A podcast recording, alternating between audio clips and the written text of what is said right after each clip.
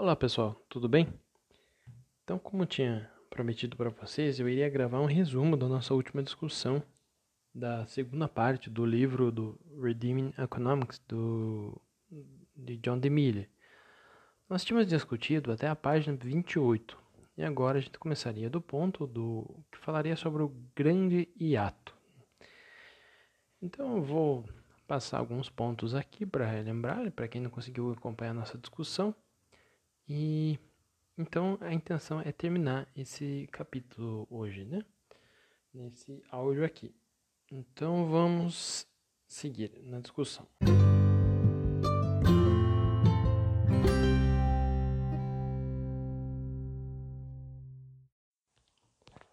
Bom, então vamos falar aqui sobre o grande hiato.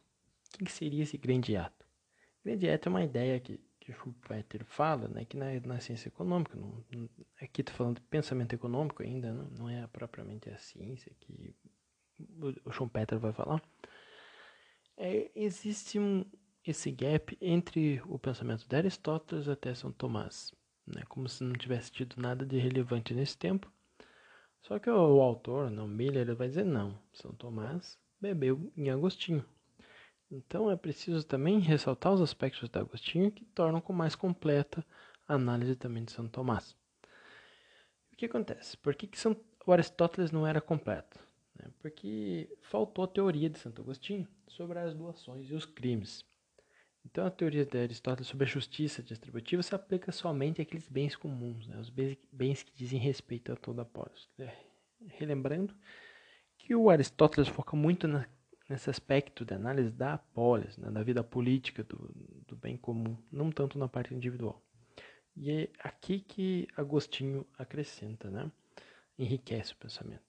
Porque daí teria essa questão da utilidade, que não seria possível trabalhar com a maior parte das variações no preço no mercado se você não entende a utilidade, quanto que aquele bem é útil ou não naquele certo momento, naquele certo contexto, comparando com a quantidade de outros bens, que existe um certo aspecto subjetivo, né, que é, diz respeito a cada pessoa, falando do ponto de vista individual aqui, né?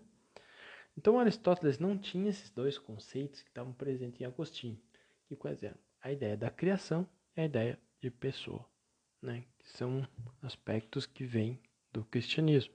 Né?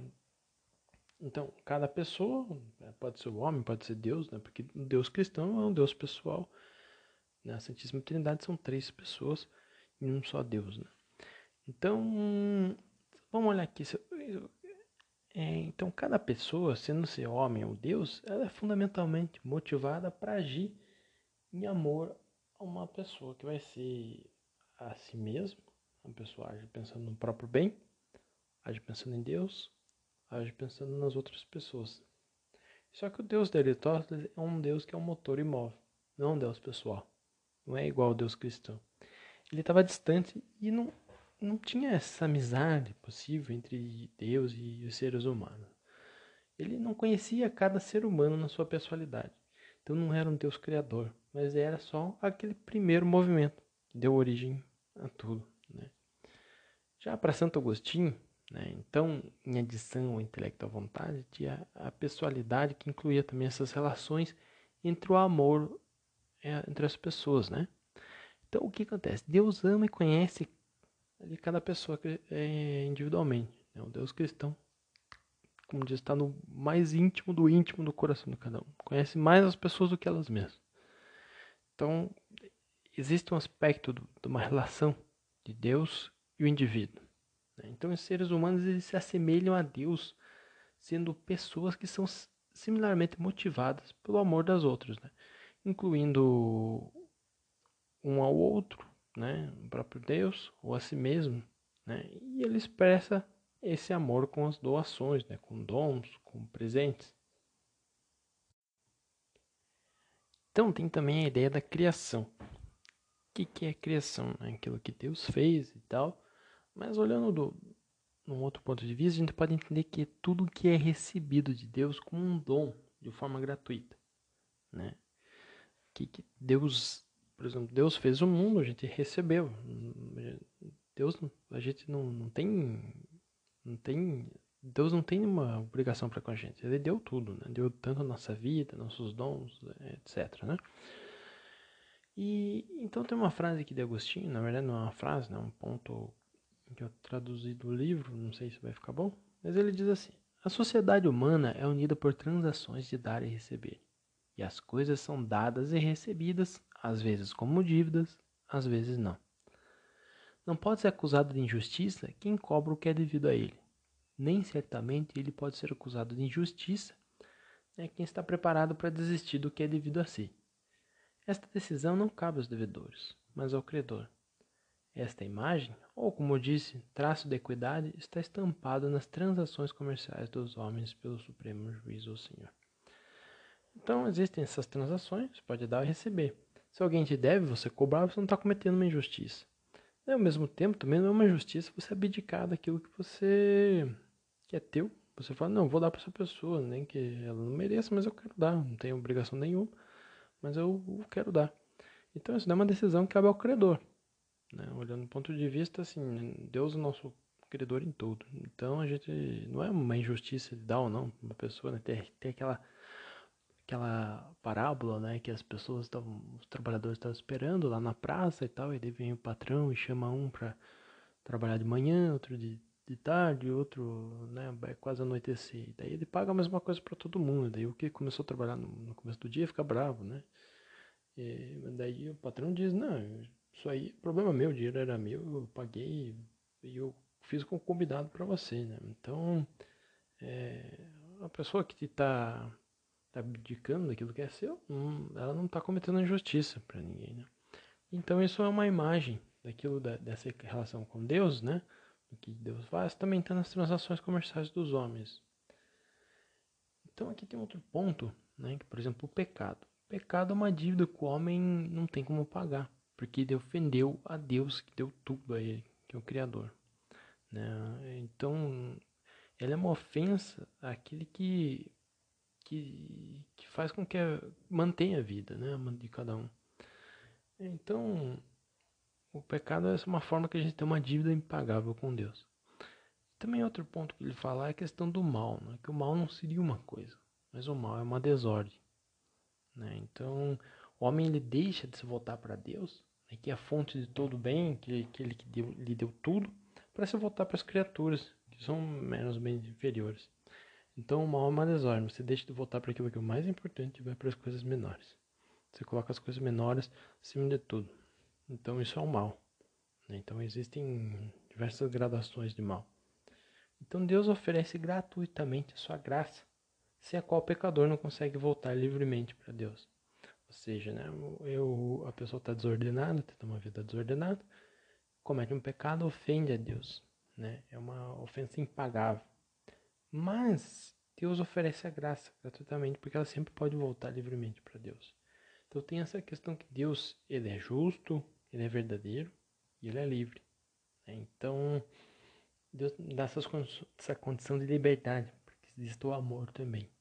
Né? Então, a vontade humana ela não é predeterminada por Deus. Então, é esse ponto, né, Agostinho, que ele fala aqui, que é muito importante a gente ressaltar para entender também a diferença da, da, da visão de São Tomás com o Aristóteles.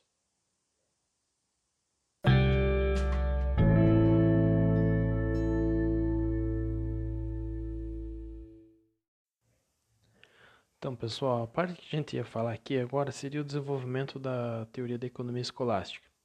Né? Ele vai citar alguns autores aqui, Henrique de Freeman, Jean de e né, vai, vai falando, passando alguns aspectos pequenos de cada um, né, para dizer como é que a teoria escolástica era mais completa e tal, e daí depois em Adam Smith isso virou a produção e a troca, e, e depois teve essa recuperação do, do elemento da utilidade na economia no a partir do século XIX, na segunda metade, com os neoclássicos. E ele fala ali um pouco né, que o pessoal da, da economia escolástica falou sobre a demanda, sobre a teoria da moeda, sobre a oferta e tal, mas e que também é difícil traçar uma tradição específica, né, traçar esse desenvolvimento dessa tradição da economia escolástica, porque é, tinha alguns problemas, né, primeiro assim teve a invenção da imprensa, que daí teve muita a quantidade aumentou de publicações e tal, e não necessariamente a qualidade. E tem várias é, justamente as discussões econômicas estão marinhadas de discussões também religiosas e tal, que às vezes dificultavam. Por exemplo, eh, os protestantes não queriam atribuir as fontes católicas e vice-versa, porque também um outro podia ser considerado de ser não herege. Então, assim, ele diz que, em certa medida, a, a visão econômica, em algum ponto, assim, entre os protestantes e o os católicos eram bastante similares, né, nessa parte da, da economia escolástica. E os próprios founding fathers dos Estados Unidos eles também trouxeram algumas coisas disso. Mas eu acho que não convém aqui a gente entrar no detalhe de tudo isso, porque é mais uma história do pensamento econômico, como se escolástico, como é que se desenvolveu, que é tão rápido que a gente não vai conseguir aprender tanta coisa. Então vamos seguir para outra parte aqui.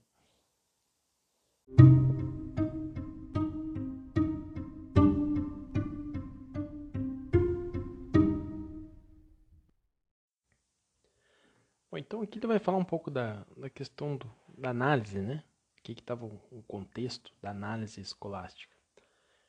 Então, esse, ele diz que os, os teóricos da economia escolástica já tinham um ferramental para compreender essa origem da riqueza das nações. Só que o que, que acontecia naquele tempo? Com base na experiência que eles viviam, é, a riqueza, o crescimento da riqueza era quase zero. Não havia essa expansão das nações, né? Porque eram as economias, as economias eram praticamente estagnadas, né? É, cresciam próximo de zero.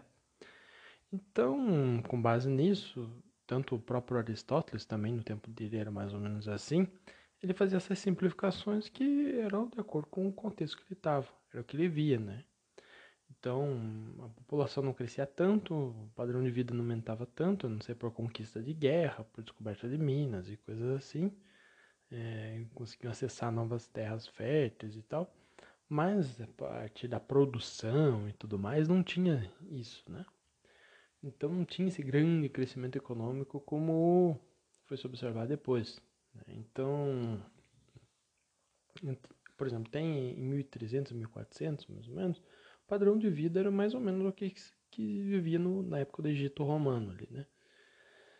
Então, em 1100, 1200, houve aumento da expectativa de vida, só que chegou a peste negra e bagunçou com tudo. Então, naquela época, a expectativa de vida eram 24 anos. Isso daí era muito curto para ter essa busca pelas riquezas e tal, então a, a vida tinha outra ênfase. Então, o crescimento econômico estava sempre beirando essa taxa do zero. E só que a partir ali do, do, do século XVI, principalmente, teve uma, um aumento da expectativa de vida, principalmente na Inglaterra, que foi para 34 anos. E então começa a melhorar o padrão de vida, começa a aumentar a população, e o que acontece é que isso quebra aquela hipótese adotada pelos teóricos da economia escolástica, vinha desde Aristóteles. Então você se depara com outro cenário que diferencia daquele cenário que estavam vivendo.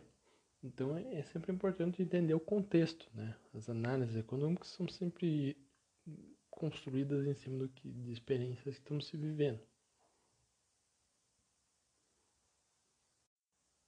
Outro ponto interessante aqui é que essa questão do crescimento econômico zero, próximo a zero, ele tinha implicações sobre os juros né, e a usura o Aristóteles ele, ele dizia que assim cobrar juros é, sobre o dinheiro não era natural, porque a própria, na época a moeda era ouro, prata, cobre. Isso daí não era algo estéreo. Por exemplo, se você tinha semente, você lá plantava, planta, as plantas dava, cresciam, dava colheita, você tinha mais, mais sementes do que você plantou, né? Então era algo que um, um boi, um touro, uma vaca reproduziam, daí você tinha bezerros e assim vai. Mas o ouro não, não, o metal não. Então a moeda em si era algo estéreo. É, e os escolásticos, quando foram analisar os juros, eles, dividiam em três. Né? Os componentes dos juros. Né? Você podia ter um juros que era com base no risco de perda, né? quando que o, o que emprestou ia podia ir lá e não pagar, podia dar um calote, o negócio o que ele fez podia quebrar. Né? Então isso daí era um, um, um juro sobre o risco de perda. Aí tinha aquele juro que era o custo da oportunidade. Ou seja, né, você usava, você deixava de, de usar a renda que você tem para aplicar no negócio e tal, fazer uma, uma produção, abrir alguma coisa, e você emprestava. Então você podia teria essa ideia de cobrar juros em cima disso, né? Porque você deixou de, de usar esse dinheiro, então é, a pessoa que está lá com aquele dinheiro pode estar tá fazendo alguma coisa, então você cobra alguns juros em cima disso.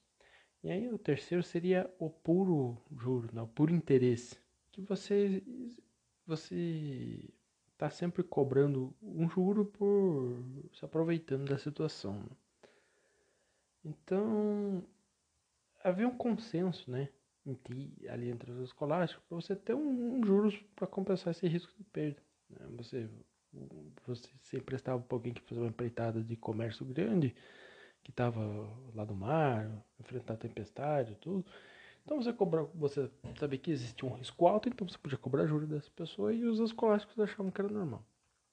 Né? Então, o puro interesse, esse juro com base em nada, né, só para se aproveitar da situação, sempre foi condenável. Né? Usura, você estava lá, às vezes acabava colocando a pessoa numa, ela estava numa situação vulnerável, vulnerável, você lá emprestava e ela continuava mais vulnerável ainda, porque além daquela situação mal que ela estava, você começava a cobrar juros só para dar aquele dinheiro, né? Era um juro em cima de consumo, né? algo assim, fez um desastre, ou cobrava juro dos pobres. Então era um juro de exploração. Então isso sempre foi condenável. Né? Só que existia aquele outro componente que era o, o juro com base no custo da oportunidade. Não tinha um consenso se era certo ou não.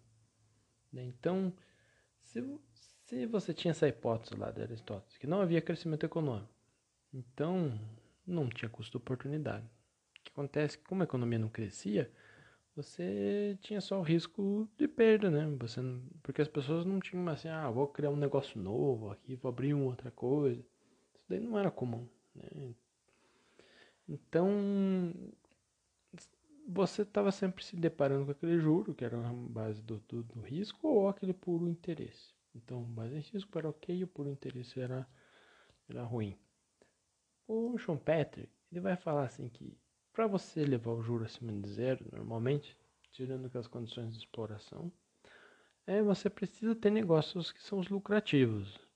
Né? Por exemplo, o cara que vai lá no mar, que se lança e tudo, ele só vai fazer isso e vai conseguir pagar os juros porque ele vai estar tá buscando uma empreitada lucrativa, né? Ele se joga lá no mar, vai lá para outro lado do mundo e tal.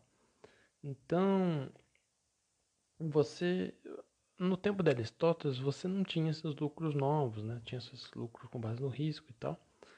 E então você, essa produção que estava acontecendo ali, só vinha repor aquilo que você estava perdendo com a depreciação do capital. E quem evidenciava esses lucros estavam situados nessas regiões comerciais e tal, que viam um certo crescimento, ou que teve uma conquista e daí trouxeram dinheiro de não sei aonde, lá de uma região conquistada, viu mais escravos e tal. Esse era o contexto de Aristóteles. Então entendendo que essa hipótese do, do não ter o crescimento econômico, que era algo que tanto Aristóteles quanto muitos clássicos viveram, era algo padrão que estava incorporado nessa análise, né? Então a gente termina um outro pontinho que vai para o próximo.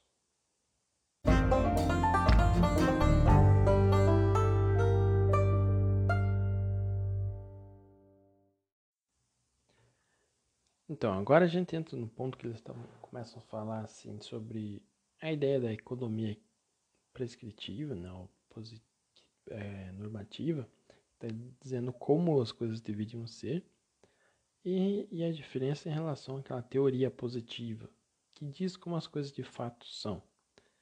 Né? Então existe aquilo que a gente acha que é legal, que é bonito, que deveria ser, que é moralmente correto, mas existe as circunstâncias. Né? Por exemplo, todo mundo deveria, você acha que todo mundo deveria ganhar pelo menos 10 mil reais, é uma ideia hum, boa, mas as circunstâncias não permitem isso, né? É muito difícil, nas nossas circunstâncias aqui no Brasil, que todo mundo ganhasse 10 mil reais.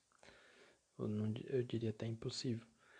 Então, você dizer que todos deveriam ganhar 10 mil reais seria uma prescrição, né? seria uma ideia, uma teoria normativa. Mas a teoria positiva diz que você isso é impossível dado o contexto atual. É, então, sempre quando a gente vai ver análise, né, tem sempre esses dois elementos. Isso aqui de onde Miller está falando, eu acho que de fato existe, mas a linha não é tão, tão clara assim. Os escolásticos, o próprio Miller fala que os escolásticos tinham essa distinção, mas que estavam sempre integradas, né? Então, ele fala que Santo Agostinho e o Santo Tomás de Aquino, eles sabiam que a questão da escassez estava no centro da, da tomada de decisão.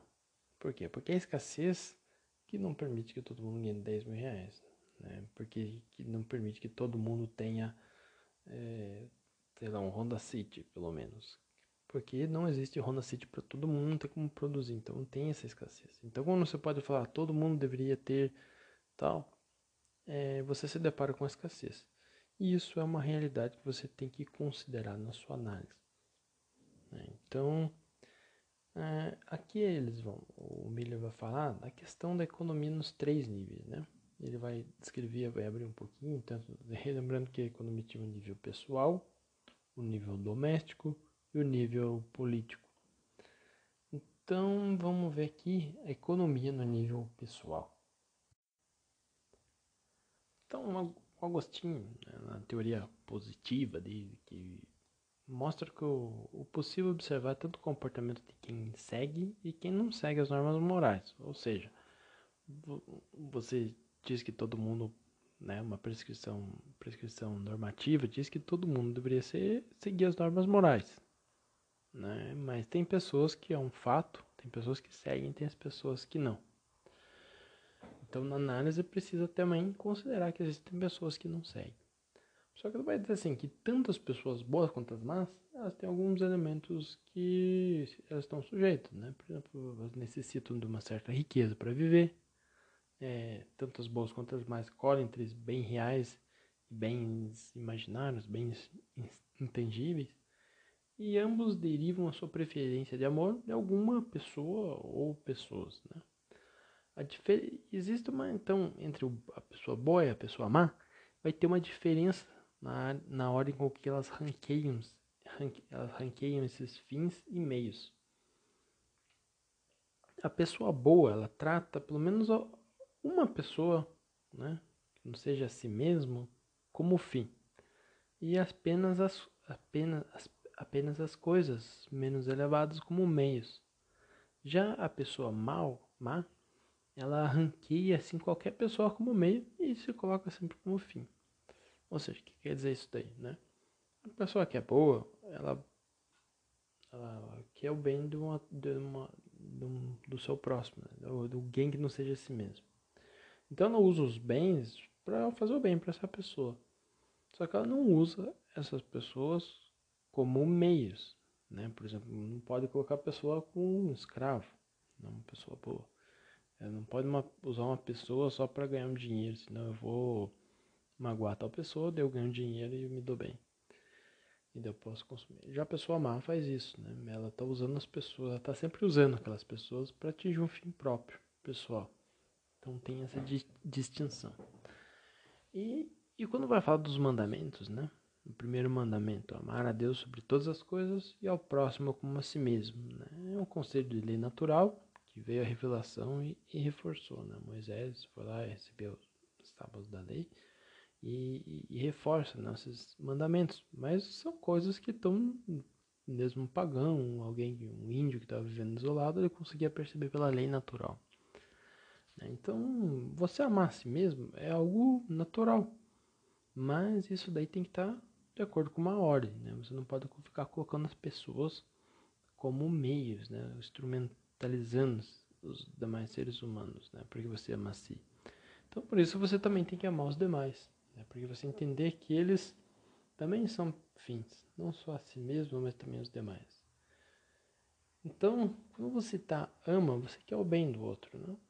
Então, você ama ao próximo com a si mesmo, depende do fato de que se o bem em questão ele diminui ou quando você compartilha você com o próximo, ou se é um bem que você oferece ao próximo, ele não diminui. Né? Por exemplo, o que quer dizer isso daí? Eu vou lá, tenho um, um pão. Eu dou metade do pão para outra pessoa, fico só com a metade. Aí você chega mesmo para pessoa, eu divido o pão em três. Então eu fico só com um terço. Se eu divido entre quatro pessoas, eu vou ficando só com quatro. Então, assim, tem esses bens que você não, não consegue, tipo, compartilhar sem que eles diminuam, né? Então, isso daí é algo que a gente está sujeito na realidade e tem que considerar. Já tem aqueles bens, por exemplo, eu passei na rua, pelo menos em certa medida, né? Eu passei na rua, outra pessoa pode passar na rua, que pode passar na rua também mais um. E podem passar milhares de pessoas numa rua durante um dia sem que isso vai diminuindo a rua, né? Claro, tem, não é 100% isso, porque a rua vai tendo desgaste e tal, mas dá para entender a ideia. Num parque, por exemplo, eu posso ir e depois outra pessoa pode ir, é, eu posso ver o sol, outra pessoa pode ver o sol, então são bens que não diminuem conforme uma pessoa está usando, pelo menos em certa medida, né? Então o amor passa muito por essa questão da, da, do que, que você está compartilhando também, né? Tem um ponto que São Tomás de Aquino vai fazer uma distinção das duas formas nas quais a gente pode amar nosso próximo, né? que seria ou por benevolência, que se, ou que seria boa vontade. A gente pode, isso daí pode ser estendido para todas as pessoas no mundo. E, você, e a beneficência, né? que você faz um bem de forma ativa, assim, tá agindo e fazendo, isso daí não pode ser estendido para todos no mundo, pelo menos do ponto, do ponto de vista pessoal, né? a gente não. A gente pode sempre evitar tá fazendo uma ameaça a alguém, né? Por exemplo, dos mandamentos lá. Você pode não matar, não roubar, não cometer adultério, né? Isso a gente pode fazer. Mas, por exemplo, compartilhar os bens, isso chega uma hora que na prática limita. Por exemplo, a ideia do pão, né? Eu posso compartilhar o pão com uma, duas, tal, tal. Chega uma hora que não tem, né? Como compartilhar um pão com um número muito grande de pessoas ele vai diminuindo. É, então, assim, isso daí precisa ser considerado, né? Mesmo que, tipo, a pessoa mais rica do mundo compartilhe toda a sua fortuna com todo mundo, ela não vai resolver todos os problemas das pessoas, né? Então, existe uma certa impossibilidade de, de resolver alguns problemas das demais pessoas, de dar alguns recursos para elas, né? Então, aquilo que não é possível, ele não é necessariamente obrigatório. Né? Por exemplo, você tem uma pessoa na África sofrendo, você não consegue ajudar ela. Então, por mais que você tenha um sentimento de, que querer o bem daquela pessoa, você não consegue estar ajudando ela.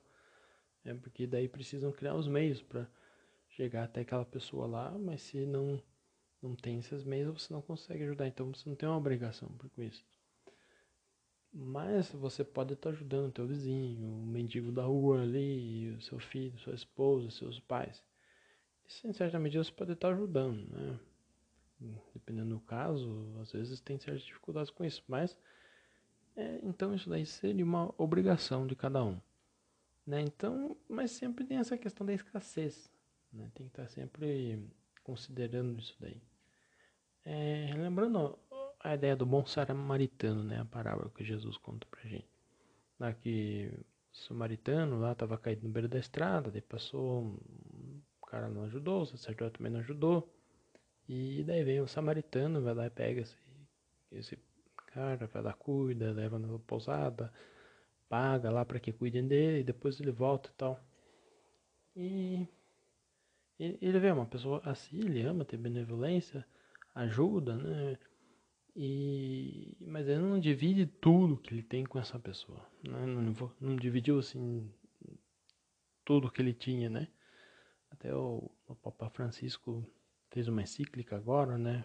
Fratelli Tutti, que fala, está bem centralizado nessa questão do bom samaritano, né? Então a gente saber que para fazer o bem tem uma certa limitação nesse ponto de vista do, do material, né? Da, da, do que, que você pode estar tá fazendo. E então Agostinho diz que a gente não pode fazer o bem a todos, de forma que você presta maior atenção àqueles que por alguma razão têm maior conexão com você. E essas pessoas, por exemplo, alguém da sua família, alguém do seu bairro, os amigos, mas não necessariamente só aqueles que fazem o bem para você também, né? Você pode pegar uma pessoa estranha e tá ajudando ali, um vizinho que você não conhece, um mendigo. E, então é preciso sacrificar pelos outros, prevenindo a morte ou a, a miséria dos demais como seres humanos, né? De alguma medida você tem que estar atuando. E às vezes vira uma obrigação grave, né? Por exemplo, você vê alguém tá longe, você sabe que tá, vão morrer as pessoas, então aí já é uma obrigação maior do que a pessoa ali tá tendo uma vida ó, ruinzinha, mas mas ali tem já tem certas coisas, não vai morrer, consegue levar adiante. Então também a necessidade muda a obrigatoriedade, né? Aqui então estava falando na questão do nível individual, dessa divisão entre pessoa a pessoa. Mas quando você considera a economia no nível doméstico, você também tem certas obrigações e certos limites de forma que você pode ajudar. É uma coisa você pode ajudar com um filho, com dois, com três, com quatro e tal. Chega um ponto que se você tiver 30 filhos, vai ser, você não vai conseguir prover para eles. Então você não teria obrigação de ter 30 filhos caso você vai passar essa necessidade, né? Mas claro, preservando a vida e tal. É, então, você tem uma certa obrigatoriedade no nível doméstico. Né? Tem essa escassez, você tem a família próxima, né? você consegue ajudar teus pais, dependendo da situação, você consegue ajudar um irmão, dois, mas às vezes você não consegue ajudar todos os irmãos. É, mas é muito mais fácil você estar tá ajudando aqueles que são mais próximos, porque você conhece essas necessidades e você também tem uma obrigação maior com eles, né? Então, só que o bem que você está fazendo no, no, nível do lar, você não consegue fazer no nível da nação, né? ou mesmo da cidade. Por exemplo, você tem ali teu, tua renda mensal, né? que é a receita que você recebe ali, você consegue ajudar a tua esposa, teu marido, teus filhos, mas aí você consegue ajudar em certa medida o vizinho, mas você não consegue ajudar todo mundo da cidade. Você não consegue ajudar todo mundo do país. Então tem certos níveis de obrigação que você tem com isso. Então essa, a distribuição no nível doméstico é uma, uma forma especial. Né? Então você tem essa distribuição gratuita, gratuidade né? com algumas pessoas que estão próximas a você e com as pessoas que estão distantes você acaba tendo relações mais impessoais ou no sentido que você considera que tem pessoas ali, mas você não está doando para elas, você faz troca, compra e venda. Né? Então você pode fazer diversas formas de caridade, né, que não necessariamente você está só dividindo teu dinheiro, teus bens. Né? É, hoje em dia foca-se muito nisso, você ir lá e dividir bem e dar o que você tem, e... mas esquece dos outros pontos que você pode estar ajudando as pessoas, né, com bons ensinamentos, etc. Também provendo segurança, outras formas que também ajudam a vida, né? Boa educação e tal. Então agora a gente vai aqui para a economia no nível político. É uma parte que o livro é bastante extenso, né? Não que é bastante extenso, mas é que na verdade é um pouco denso para falar de tudo. Então vamos seguindo aqui.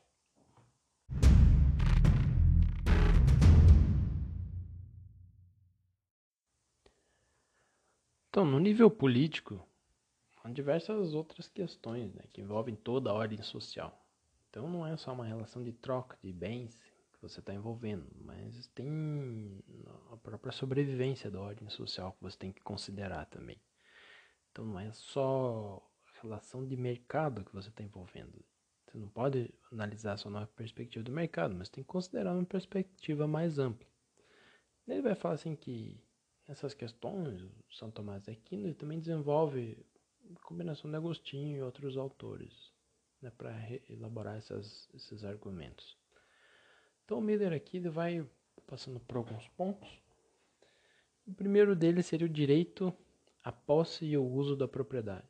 Ele vai dizer que os escolásticos eles acreditavam que, que o direito de, de, possuir animais, objetos inanimados e, e, tudo mais passava pela, pela razão humana. Né? Então o ser humano ele tem aquela a visão de como é que usam as coisas, que não é só instintivo, né? Ele consegue pensar, elaborar, é, transformar as coisas pelo próprio uso da razão.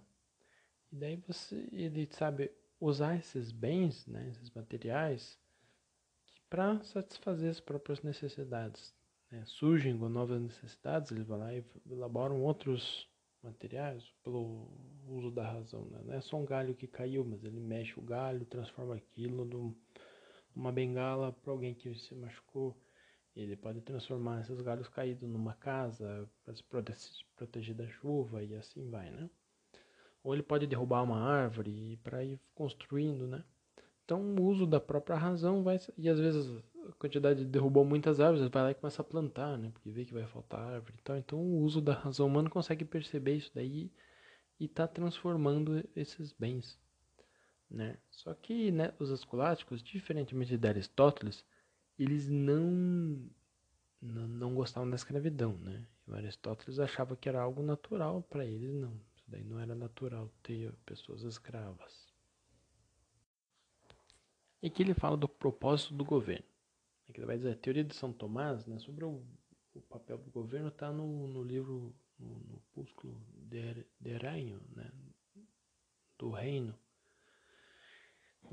e ele, ali ele rejeita a ideia de que o, o fim da vida humana seria a abundância de riqueza. Né? Então a ideia de pensar que tudo a partir da riqueza está errado. Né? Então, se a coisa mais importante do, do homem fosse a busca da riqueza, então a economia seria a, a ciência mais importante. Né? Só que não é, né? As riquezas elas são importantes como meios, né? para você atingir algo mais elevado. Então, mas é que os homens formam grupos com o propósito de viver bem juntos. É algo que o, o se o homem está vivendo sozinho, isolado, ele não consegue atingir a boa vida, né? uma vida virtuosa. Então ele precisa dos demais para isso. Só que o, o, o fim último do homem não é só viver essas virtudes, mas a virtude ela serve para você chegar na posse de Deus. Então você tem uma comunidade ali, é, ela tem esse aspecto material, que tem divisão de trabalho, que alguns produzem uma coisa, outros outras, isso vai ajudando é, todos ali. Mas não é só por isso, né? Tem o aspecto da virtude, que você aprende a virtude, às vezes você vê o outro fazendo, você ouve o conselho, você leva correções, é, você recebe apoio nas pessoas para estar tá exercitando e crescendo em virtudes, né? Então, as virtudes elas também se aprendem em comunidade. E então, diz que o homem também não é só inteligente. Ele não é só um ser que pensa. Mas ele é um ser social, ele depende dos demais. Para tá, até mesmo para estar tá exercendo o uso da inteligência, né? De forma mais plena. Né? Então essa vida é, social ela é integrada em diversas instituições sociais, né? cada um com um nível diferente de autossuficiência. Então tem que sempre, sempre entender que existe a vida social e cada e tem diversas instituições que trabalham a cada nível diferente. Né? Então os níveis ele fala assim, seria a família que está no, no, nível do lar, ela provê a vida, o ajuda a prover a vida para si, satisfaz é, necessidades básicas também ali na família, que você come, que você dorme, entre aquelas pessoas, elas se ajudam mutuamente. E também ali com a família que você também começa a aprender virtude, começa a ter essa noção da educação. Mas além da família, né, que seria aquela família estendida, existe uma comunidade local que são tomadas de ver como incluindo, né, e se organizando ao redor também dessas ocupações econômicas que sustentam as diversas famílias. Então ali cada família vai trabalhando uma especialidade que daí vende, troca entre as demais famílias, né?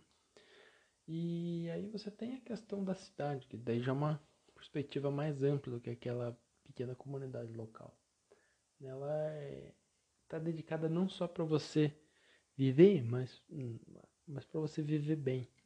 Então a cidade tem aquelas diversas funções, diversas instituições que acabam hum, guiando para uma vida boa, né? E é outro nível, daí seria a organização, a província que ele chama aqui, que é a organização mais autossuficiente, que dela tem um fim também de segurança mais amplo, né? que todos se reúnem é, contra para defesa, né? para fins militares, para que só a cidade ou a comunidade ou a própria família não seria não seria possível.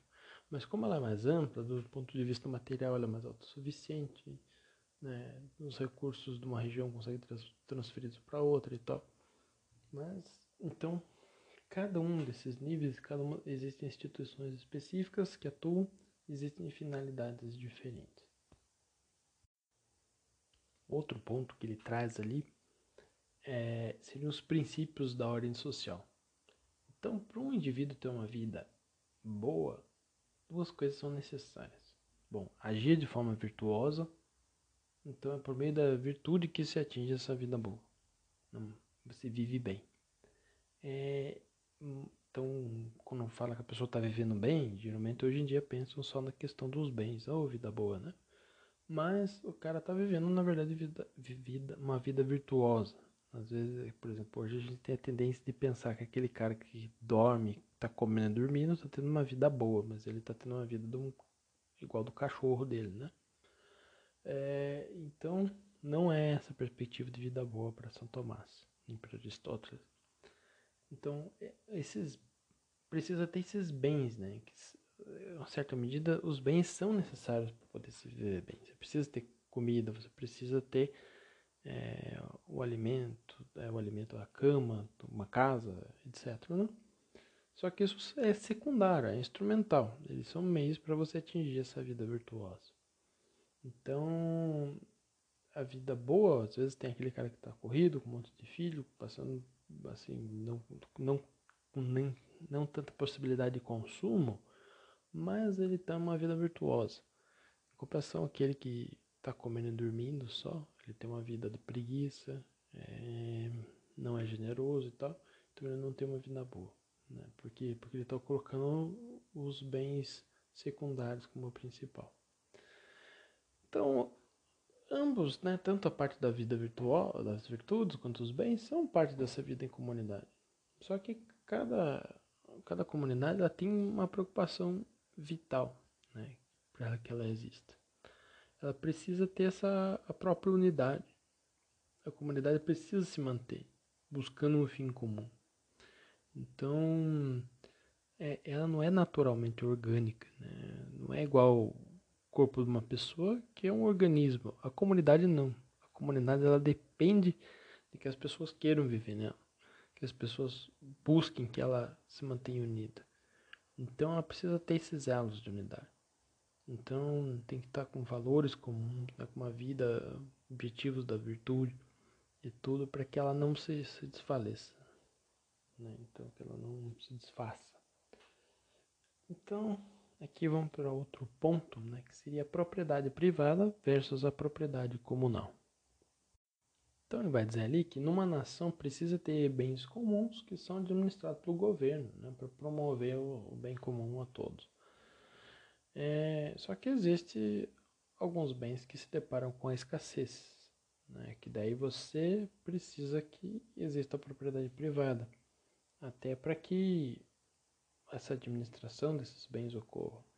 E a propriedade privada geralmente ela traz maior paz, maior produtividade e ordem. A paz é que se cada um ele tem, tem a sua propriedade, não invade a casa do outro, não acaba não dando briga, né? tem certas diferenças entre uma pessoa e outra e ela consegue preservar isso daí.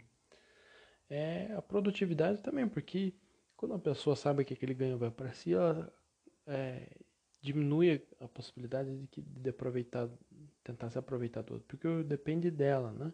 Depende da família, da, daquele contexto, mas Então, se você sabe que você vai receber é, sua parte sem precisar trabalhar muito, então a pessoa acaba não trabalhando tanto também, né?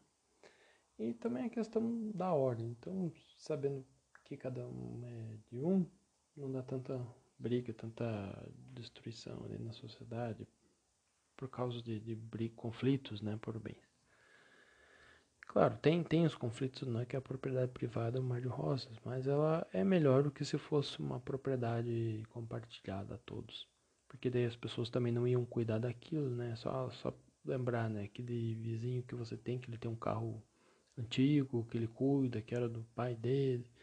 Então ele acaba cuidando mais, porque é dele, que era da família dele, que algo que se fosse um carro que ele recebe do governo a cada X anos e daí pode dividir com todo mundo e tal, e deixa na rua e cada um pega. Então tem esse ponto, né? Só que o governo precisa garantir que tenha lugares de ensino, precisa garantir que tenha defesa militar, que tenha as cortes legais, a existência dos mercados, os lugares de adoração e várias outras ocupações produtivas, né? Então o governo ele pode oferecer isso por ele mesmo, ou então ele pode garantir que, que a sociedade de alguma forma produza. Então, na verdade, não é que ele precisa se ter a estatal dele, mas ele pode criar as condições que, a, que as outras pessoas vão fornecer esses bens, né? Agora ele toca aqui no, no ponto da, do cuidado para com os necessitados. Então, a propriedade da riqueza ela nem sempre coincide com a necessidade de uso da riqueza.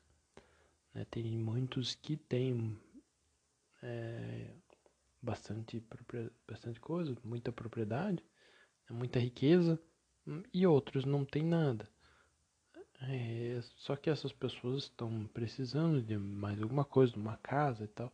Tem outros que têm várias casas, então tem essa necessidade de você estar. Tá é, ajudando aqueles que têm pouco, né? Então você tem esses os arranjos humanos sobre a propriedade que não vai substituir o fato de que você, todo ser humano precisa ter uma propriedade para viver. Né? Não quer dizer que ah, tem a propriedade, teve a questão do mercado e tudo, mas isso não fala que todo mundo tem o que precisa, né? Então você tem essa propriedade privada, não anula a necessidade de que de que muitos estão passando fome, né, e tal. Então sempre tem uma responsabilidade de todos para com aqueles mais necessitados, que por uma questão ou outra estão naquelas condições. Né? Então, em certa medida, isso recai principalmente pra, pelo indivíduo, né? Quem por exemplo, peca contra a caridade, quem peca por falta de generosidade é o indivíduo, né? E, mas ao mesmo tempo existem as relações entre os indivíduos, né? Que eles formam as associações de caridade, que eles formam as, as ONGs, né? Para ajudar essas pessoas. A própria atuação da igreja sempre teve as ordens, as pessoas que cuidam dos pobres, né, desde no Atos dos Apóstolos, teriam essa distribuição para aqueles que estão precisando mais dos bens. Então tem essas sociedades intermediárias que a responsabilidade dela é maior do que o governo em si. Não que o governo tem que ajudar, mas o governo não é o principal ator que consegue resolver isso. Se os indivíduos não estão fazendo nada, Aí o governo entra em certa medida para mitigar esses problemas, mas a responsabilidade tem sempre um nível institucional para estar tá atuando e, e que passa antes por essas associações e tal, né? Então sempre, por exemplo, a igreja, quando ela chegava num lugar, né, fazer uma missão, o que, que ela fazia? Construir a primeira igreja, depois fazer uma escola, fazer um hospital, fazer uma forma de ajudar as pessoas que estavam precisando. Então ela levava o alimento espiritual, mas levava também o alimento intelectual com as escolas, cuidado do corpo, seja dos doentes e tal, ou, ou a parte do, do alimento mesmo, né? Então tinha, e não eram órgãos governamentais, mas existe toda essa importância do, do governo também estar tá atuando nos casos de extrema necessidade, quando não existem essas instituições que façam isso. Então tem também uma atuação que fica em aberto, né? Outro elemento levantado ali é a questão da globalização e do comércio exterior. Né? O Aristóteles achava que o comércio exterior era que ele chamava de climatística, né? que era a busca pela riqueza, só pela riqueza né, em si. É, então achava que, como era algo corruptor, devia ser deixado para os estrangeiros. Né? Mas, aqui no nosso contexto, já um pouco adiante na visão de São Tomás, ele vai dizer que precisa ter esse acesso a comidas, energias que são suficientes para uma unidade política. Né? Para você ter um, uma região concisa, uma nação, ela vai precisar de certa energia, de certos alimentos que nem sempre ela produz. Então, ela, ela precisa do comércio, ela precisa estar atuando com, os, com as outras nações e tal para ter esses elementos que mantêm ela unida, né? Não, não que os elementos mantenham ela unida, né? não que a comida em si, né? mas que são os meios para que, que ela permaneça de pé e possa buscar os fins. Né? É, então, tem um, um quando um país ele tem um círculo amplo de trocas, ele vai ter mais riquezas, porque ele consegue buscar os preços mais baixos e ele consegue vender o dele por preços mais altos. Então, é, esse amplo comércio internacional ele ajuda tanto para importação quanto para exportações, né? A autossuficiência desses ele diz que a autossuficiência dos produtos ela é militarmente mais segura, porque você não, no caso de guerra, você não depende dos países estrangeiros. É, mas as nações elas nem sempre conseguem estar suprindo todos esses, esses bens. Então elas precisam é uma questão da necessidade de ter esse comércio exterior. Só que existe um problema, que esse comércio exterior, ele pouco a pouco vai destruir nossa vida cívica, né? Porque ele introduz costumes estrangeiros é, e dependência também em relação a outras nações.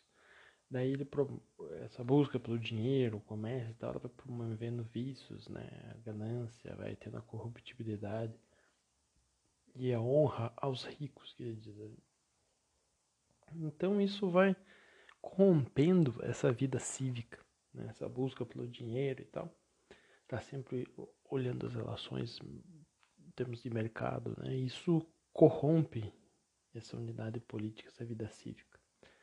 Então existem esses problemas, São Tomás levanta isso daí, só que ele rejeita a ideia do, da autarquia, porque não é algo praticável, né? Um país autossuficiente em tudo que vai se fechar e não vai ter o comércio. Então ele pretende. Ele diz: não, isso daí é impraticável. Então, em certa medida, o comércio exterior precisa, mas tem que ter cuidado com esses elementos corruptores. É, muitas vezes seria o caso de você até não estar tá comercializando com certas nações por alguns problemas que você vai acabar se corrompendo por ter relações com elas, o modo de agir delas e tudo mais, né? Que corrompem, que vão lá e e usam do suborno e etc. Né? Promovem ideologias erradas, financiam certos movimentos. Né? Então, às vezes, é melhor não ter esse comércio para preservar essa unidade política, essa busca da virtude. Só que sempre quando você diz não vai ter comércio, você tem sempre esses custos econômicos. E isso precisa ser considerado. Né? Então são dois pontos. Autarquia ela é impraticável, né? às vezes pode ser empobrecedor. Só que o laissez-faire ele é corruptor. Então é um ponto de discussão aqui que fica em aberto, né? Que não está fechado, não está claro até que ponto que tem que ter ou não. No que diz respeito ao comércio doméstico, né, dentro da nação, entre as regiões que ele existe, é, o São Tomás é contra regular isso daí. Né? Então, a não ser que você faça uma regulação que garante os pesos e medidas, que você coíbe o uso de monopólios ou comércio desonesto. Então, são, são é, moderações, né? são formas de intervir que elas vêm, na verdade, para garantir o comércio, né? não são para para é, tá impedindo ele. Né? Então você impõe uma regulação porque vai ser melhor para o comércio interno. Não. Então você, de certa forma, você tem um comércio exterior que ele vê ali que tem que ser em certa medida regulado, mas não fechado, e tem um comércio doméstico que tem que ser livre aqui, né? Pelo menos no que, na forma como, como ele está colocando aqui. Outro ponto seria a regulação dos monopólios, né? Então, o que acontece, né? O, então, já desde Aristóteles, então já tinha essa ideia de que os preços têm que ser trocados no mercado sem essa intervenção, essa manipulação dos monopólios, né? que, que acabam beneficiando poucos. Né? Tem várias pessoas que querem comprar e tem um monopólio, ele acaba determinando o preço que ele quer, que não necessariamente seria um preço de mercado, digamos assim, que a gente fala hoje. Então, a intervenção do governo seria justificada para corrigir uma injustiça. Então, o governo intervém na economia para corrigir uma injustiça. E essa ideia de monopólios, ela tem passa por uma ideia de, de equilíbrio, né? Na perspectiva de hoje, a gente entenderia a partir do equilíbrio. Quando você tem um monopólio, teria um peso morto na economia, né? Teria prejudicaria as pessoas que compram e tal. É, então, seria interessante ter essa ausência de monopólio com, e um controle dessas externalidades negativas. O que, que seria isso? Externalidade negativa é algo que as pessoas fazem e prejudicam um, um terceiro, né? Por exemplo, quando uma pessoa ela faz um barulho, ela incomoda o vizinho. Né? Então, esse controle, olhando a perspectiva do, do mercado, também é, precisaria existir, né? É, mas que vem para garantir um, um mercado mais justo, né? não tanto um mercado regulado. Então, os escolásticos se opunham à colaboração dessas guildas, por exemplo, de ficar fixando, de fixar os preços, né, como sendo uma violação dessa justiça comutativa. E claro, tinham diversas guildas em diversas regiões que atuavam de forma diferente, mas existia um movimento de controle de preços, né, que a guilda, todos os participantes da guilda combinavam um preço e vendiam por aquilo, e eles se beneficiavam, mas os comerciantes, os compradores não. Né? Então, São Tomás ele era contra isso também, né? Então a gente não, não dá para romantizar também as guildas, né? Nós tínhamos alguns excessos delas, apesar de que são associações que na ideia elas são boas, né?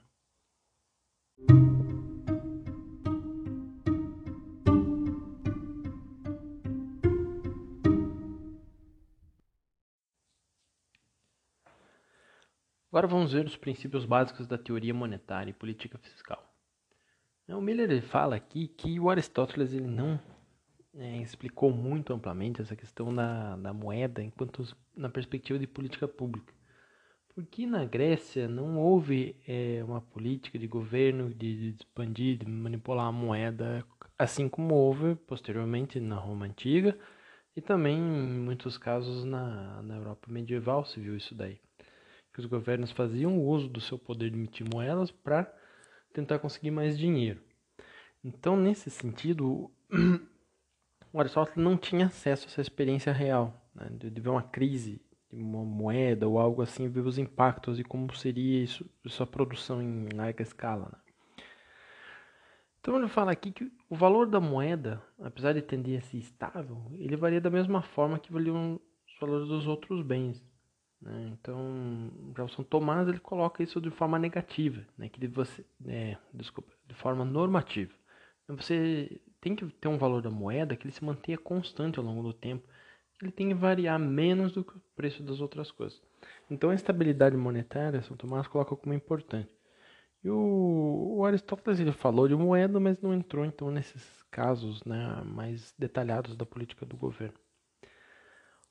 Um autor dali da, da escolástica, Nicola Oresme, ele falou dessa questão da depreciação da moeda, né, por uma forma que o governo utilizava para emitir dinheiro, né, caso que seria um caso de injustiça, que gerava um desequilíbrio nas trocas. Então isso daí era, uma, era por conta do privilégio que o governo tinha. Então isso era injusto, porque a população ela fazia uso da moeda e não a autoridade monetária em si, né? Porque a população que ele comprando e vendendo e ela não tinha como trabalhar isso aí.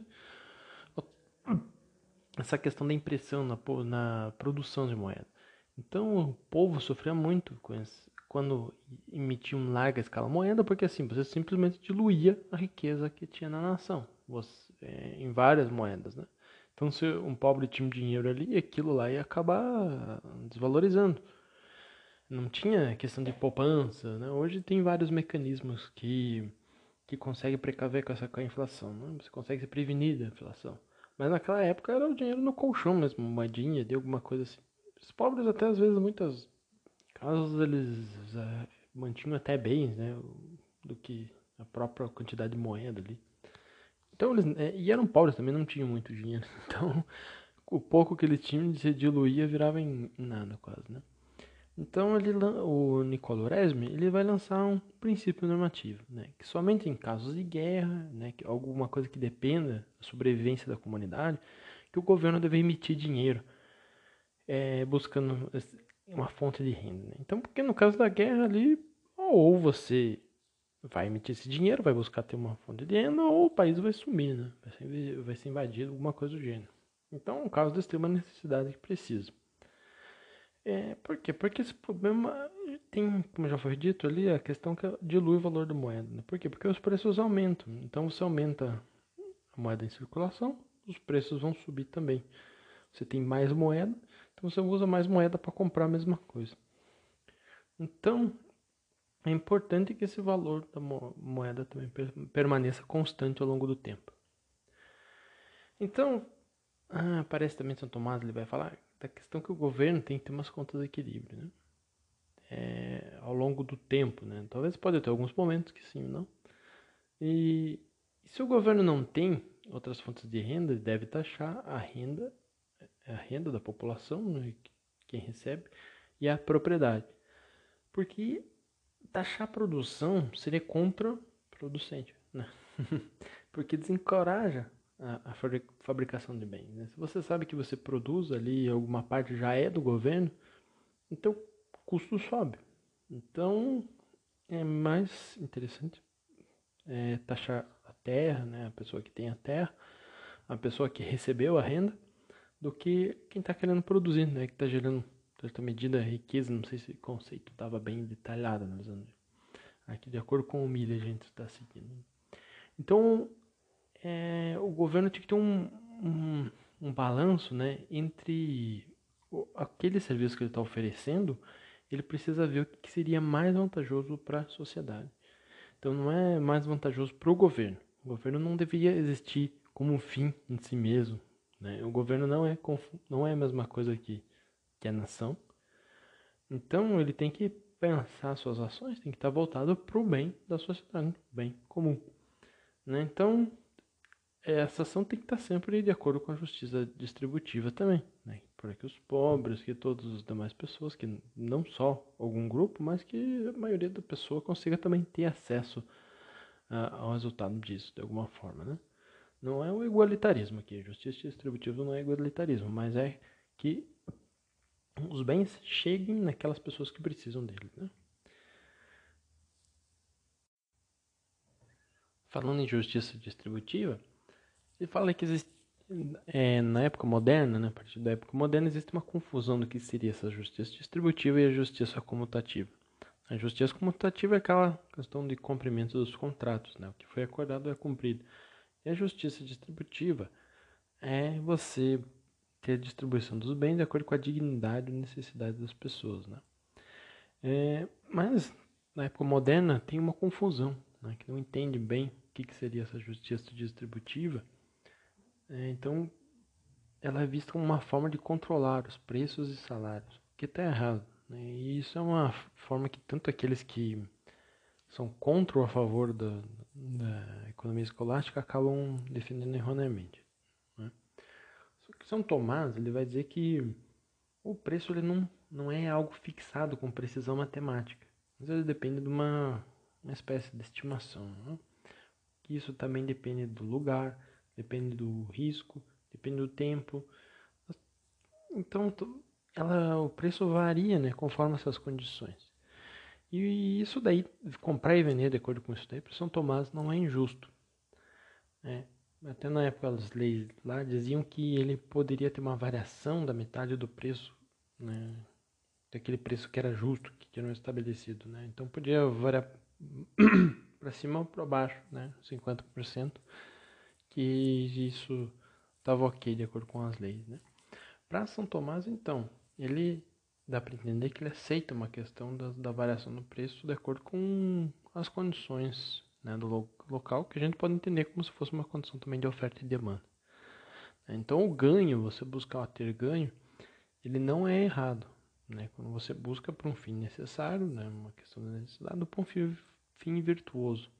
O que é errado é sempre a ganância. Você querer lucrar, aproveitar dessas situações, é, e deixar alguém passar necessidade por isso, você abusar do preço, né, sem ser necessário, por exemplo, uma condição de catástrofe, alguma coisa assim, pessoas passando fome, você abusar do preço da comida, por exemplo, condições similares a isso.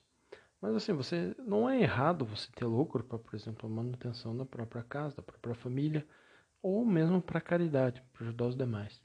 Isso daí seria um fim virtuoso, então o lucro nesse sentido é bom.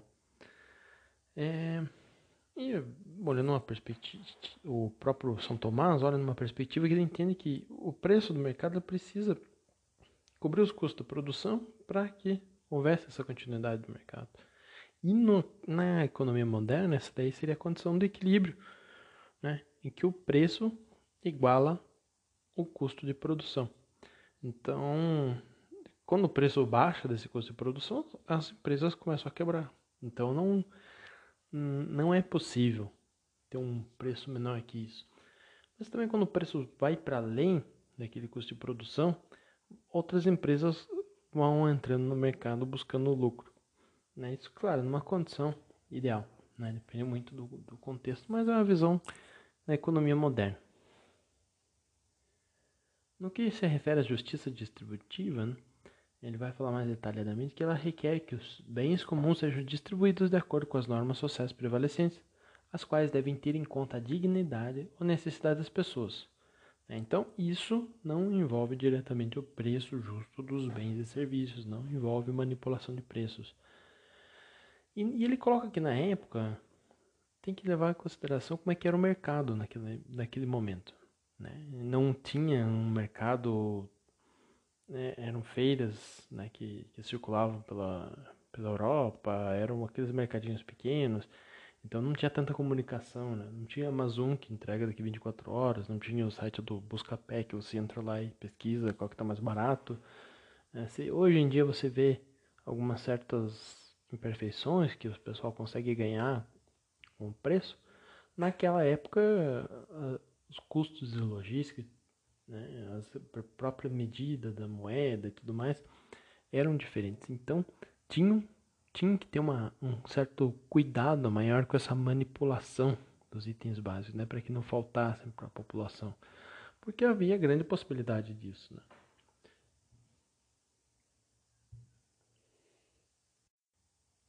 Outro ponto que ele entra aqui, que eu acho que é bastante polêmico, é uma discussão hoje em dia que gera bastante polêmica, mas o Miller cita aqui de forma simplificada, né, que é a diferença entre a relação do Estado e Igreja na visão dos economistas escolásticos. Né? Alguns achavam, eles viam de diferente forma essa questão do Estado e Igreja. Né?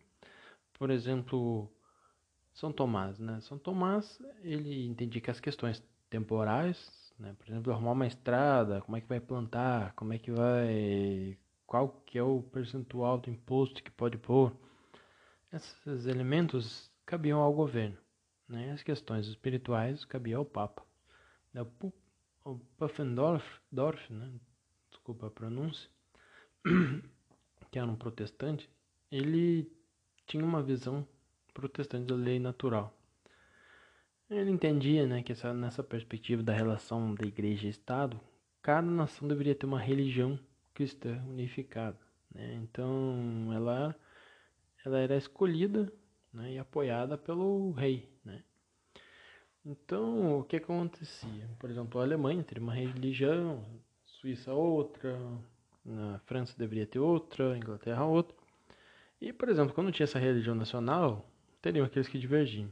E aí, por exemplo, os puritanos, eles fugiram para a América por causa dessa religião oficial do, dos, dos anglicanos da Inglaterra que perseguiam eles. É, então, os Estados Unidos ele foi fundado é, com cada estado tendo sua religião. Só que era proibido uma religião nacional. De forma que eles queriam ter uma, uma certa liberdade para cada um foi para um estado, né? É, cada grupo religioso foi para uma colônia especificamente, né? Alguns mais de uma e tal. Mas então cada estado lá poderia ter uma religião, porque a religião seria como um direito humano fundamental. Só que a nação não poderia. Então a gente vê que é, o, os protestantes eles teriam uma percepção diferente dessa relação de igreja e Estado do que São Tomás tinha na interpretação do Meijer aqui. Né? Outro ponto aqui interessante que, que ele vai encerrando também essa questão da na discussão da perspectiva política da economia é sobre o desenvolvimento da teoria da propriedade e facção dos bens públicos, né, que foi feita pelos fundadores dos Estados Unidos. No caso, ele fala aqui do James Madison, né, que ele fala de uma questão entre uma definição mais estreita de propriedade mais ampla. A mais estreita seria um domínio pelo qual o homem clama e exerce sobre as coisas externas do mundo, né? Excluindo cada outro indivíduo. Por exemplo, um dinheiro, uma terra, uma mercadoria, aquilo que está para além do corpo dele, ele pode exercer propriedade. No sentido mais amplo, ela abrange tudo que o homem pode atribuir a valor e tem um direito. Então entra se relaciona com essa questão dos direitos. Então, por exemplo, as opiniões, né, a própria pessoa dele, as suas faculdades mentais, as suas posses, a religião, a profissão, o, que ele está atuando, né, os conhecimentos, o que ele sabe. Então ele tem uma propriedade sobre os seus direitos, tem direitos sobre a sua propriedade. Então esse sentido mais estreito, ele estaria mais ligado a uma visão estoica, né, os estoicos romanos, que seria o domínio, o proprietas, né, proprietas, que acabaria ignorando a justiça e de fato poderia ser usado para justificar a escravidão, é que era uma propriedade mais absoluta. Então, de alguma forma, não tinha muito é, pensando nos outros. Então, é, acabou que dava a interpretação para justificar é, um homem tendo propriedade sobre o outro. É, e tem outro elemento aqui também que o Alexander Hamilton ele fala a diferença entre bens públicos verdadeiros e os bens quase, bens quase públicos. Os bens quase públicos são aqueles bens que estão beneficiando todos os cidadãos de forma igualmente, né? por exemplo, a defesa nacional. Os bens quase públicos eles beneficiam muitos, mas não todos. Então, é, partindo dessa perspectiva, poderia se é, ter uma visão distributiva, né? Por exemplo, o que beneficia todo mundo, você pode taxar de uma forma percentual equitativa a todas as pessoas que são beneficiadas né, dessa defesa da propriedade e tal. É, e já aqueles bens quase públicos, você taxa conforme o cidadão que mais usufrui né? Uma classe específica, quem, quem tem, por exemplo, carroça naquele tempo, digamos, e utilizava alguma pista, a manutenção daquela pista poderia ser cobrado em cima de quem tem carroça e não precisava de quem era a pé, por exemplo. E poderia passar por um carreiro, alguma coisa assim, né? Então, teria essas implicações diferentes. E quando fala dessa questão da propriedade, nessa visão sobre a propriedade, também deu diferença na visão de governo. Por exemplo, a diferença dos estados do sul e do norte, né, que, que aconteceu na Guerra Civil Americana. Então, é, tem essa, essa visão mais estreita, ela implica, de certa medida, que você possa impor certas coisas aos demais.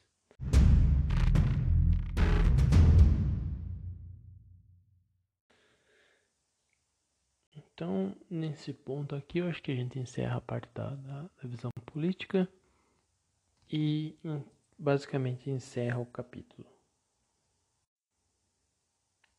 Teria alguma coisinha ou outra aqui para falar, Leiteiro, mas partir, mas eu acho que não é interessante. De modo geral, foi longo o que deu aqui. Eu esperava que fosse mais curto, mas é bem detalhado o capítulo. Fala muitas coisas que precisam ser explicadas, principalmente para quem não tem um conhecimento mais amplo de economia para se inserir no que está sendo comentado ali. Então, eu acredito que nem todo mundo vai ter a paciência de chegar até aqui, até esse ponto do áudio. Eu agradeço a quem ouviu e eu peço também que falem, avisem o que, que acharam, o que, que pode melhorar. Eu, eu, eu, percebo que eu tenho vários tiques né, de, de, de conversa, é, vários tiques de, de oratória, assim, que eu preciso melhorar. Se vocês puderem dar um feedback sobre isso, eu agradeço, de forma que eu consiga fazer melhor das próximas vezes, tentar fazer um áudio, se vocês querem um áudio mais simples, um áudio mais longo, mais detalhado, ou, ou uma coisa do gênero, né? Então aqui também é uma forma bônus para quem não conseguiu participar das reuniões, para entender isso melhor, né? Para ter um acesso a isso, para que não fique essa lacuna da nossa discussão. É, também não pude trazer cada detalhe que foi falado na, nas reuniões, porque senão o áudio ficaria muito amplo. Mas então acho que ficamos por aqui. No próxima vez vamos para o capítulo 3. Se vocês puderem contribuir com os com as opiniões de vocês. Talvez possa, podemos melhorar também no, no capítulo 3. Né? Então, muito obrigado, um abraço a todos e vamos seguindo com o nosso estudo da economia escolástica.